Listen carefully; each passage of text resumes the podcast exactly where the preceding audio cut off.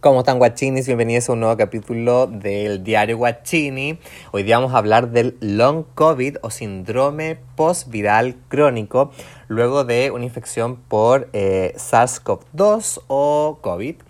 Pero que también se puede dar en otras infecciones virales, ¿ya? Pero eh, como el tema más actual es este, voy a hablar un poco sobre este tema.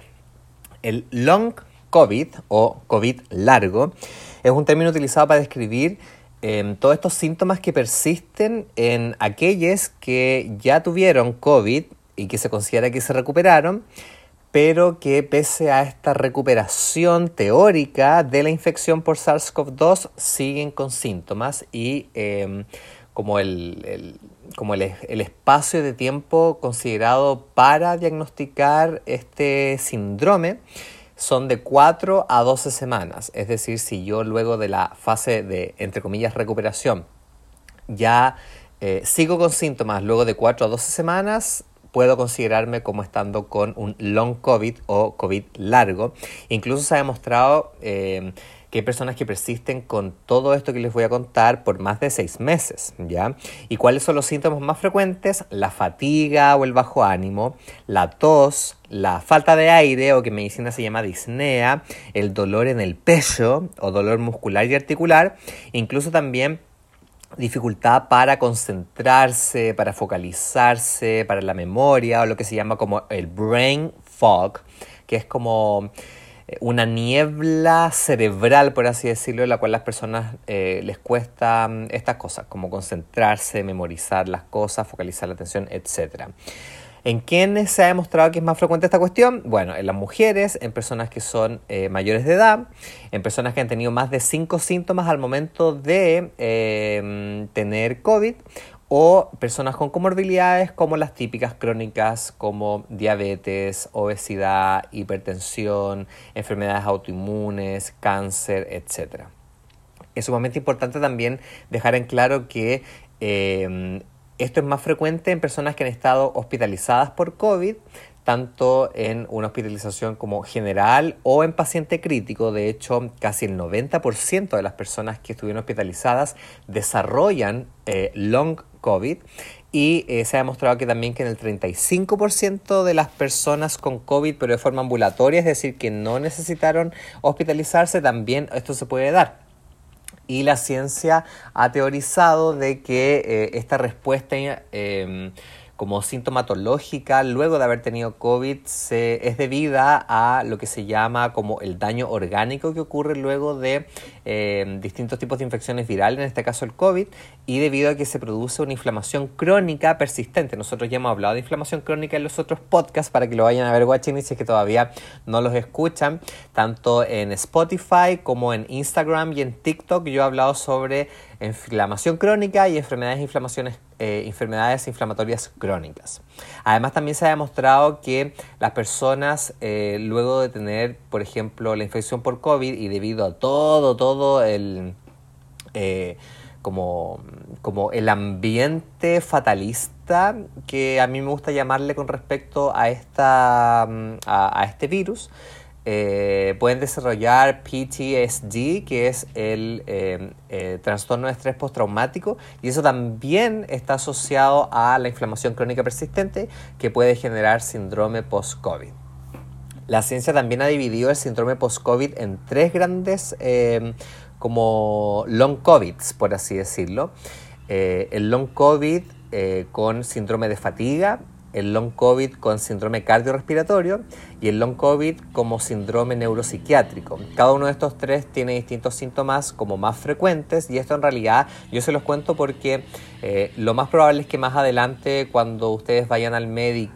o a un servicio de urgencia clínico intrahospitalario eh, les tomen algunos datos y les van a decir, ya, esta persona está cursando con un síndrome post-COVID o un long COVID de tipo fatigoso o cardiorrespiratorio o neuropsiquiátrico, destacándose que el síndrome de fatiga, lo más frecuente es la fatiga y ahí habría que descartar obviamente anemia e hipotiroidismo. Cuando yo hablé sobre fatiga crónica, eh, hablé un poquitín por qué hay que descartar estas cosas porque generan síntomas similares, que es la fatiga.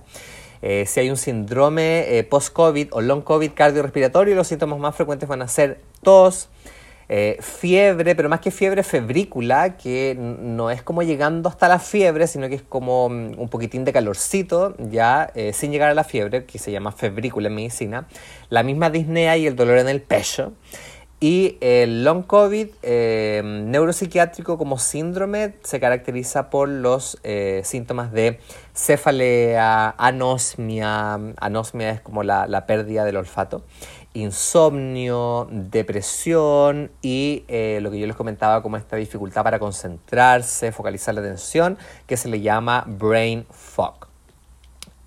¿Por qué es importante hablar de esta cuestión, Guachinis? Porque eh, 40% de las personas que han tenido esto no pudieron retornar al tiro al trabajo e incluso eh, hasta 8 semanas luego de eh, haber sido diagnosticados con COVID, lo cual es muy importante porque esto de verdad genera un deterioro en la calidad de vida de las personas y al menos por lo que yo he visto, tanto en las fake news que dan en la TV y en distintos tipos de canales médicos, no se le está dando mucha importancia a esto y también me ha tocado atender varios pacientes que están con long COVID o síndrome postviral y que se sienten muy mal, pero que en el trabajo no los toman en cuenta.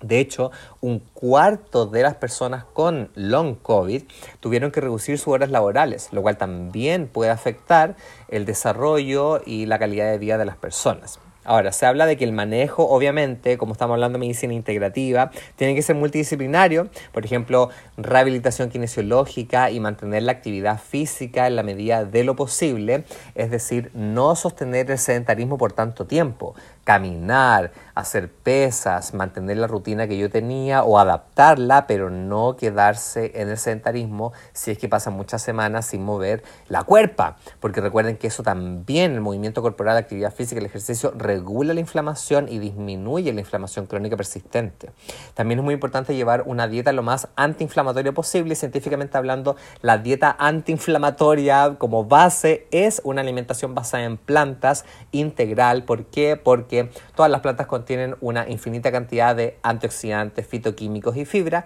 que han demostrado regular la inflamación e incluso prevenir la generación de enfermedades autoinmunes como la tiroides de Hashimoto, la enfermedad de Crohn y el lupus. También es muy importante el apoyo psicoemocional por el estrés postraumático y muchos pacientes se ven afectados, como ya les mencionaba anteriormente, la fatiga, y el tema laboral. Entonces, muy importante también que esto yo me he dado cuenta ah, en, la clínica que varios pacientes se han beneficiado de recibir algún acompañamiento psicoterapéutico, psicoterapia, para también em, como expandir y regular eh, las vivencias que les tocó em, como atravesar con esto, porque recuerden que también hay mucha serofobia, la serofobia es este como miedo, fobia al estado serológico de una persona que yo encuentro que se ha visto incrementado, antes era con el VIH, todavía se mantiene el tema del VIH, pero ahora con las personas con COVID o que han tenido COVID, de hecho muchas familias, amigos, etcétera, se han separado, me han llegado eh, como muchas experiencias bastante terribles de personas que casi que les han hecho la cruz porque tuvieron COVID, lo cual es totalmente absurdo. O sea, lo más probable es que tú no quieras contagiar eh, como mm, conscientemente directamente a otra persona, pero pasa, pasa. Y pasa porque estamos rodeados de infinitos tipos de microorganismos, bacterias, virus, y que en realidad no son malos, pero lamentablemente desde la medicina convencional y alópata todavía se sigue diciendo que los virus y las bacterias son malos y hay que hacerles la guerra, cuando en realidad el exceso uso de antibióticos, por ejemplo, ha generado resistencia a los fármacos antibióticos, lo cual genera mayor tipo de bacterias que pueden generar mayores alteraciones en nuestra salud. Así que eso, guachini, les quería comentar. Compartan, cuéntenme qué les pareció. Voy a estar ahí atento en las otras redes sociales y recuerden que todos los viernes hay un nuevo episodio de El Diario Guachini. Nos vemos.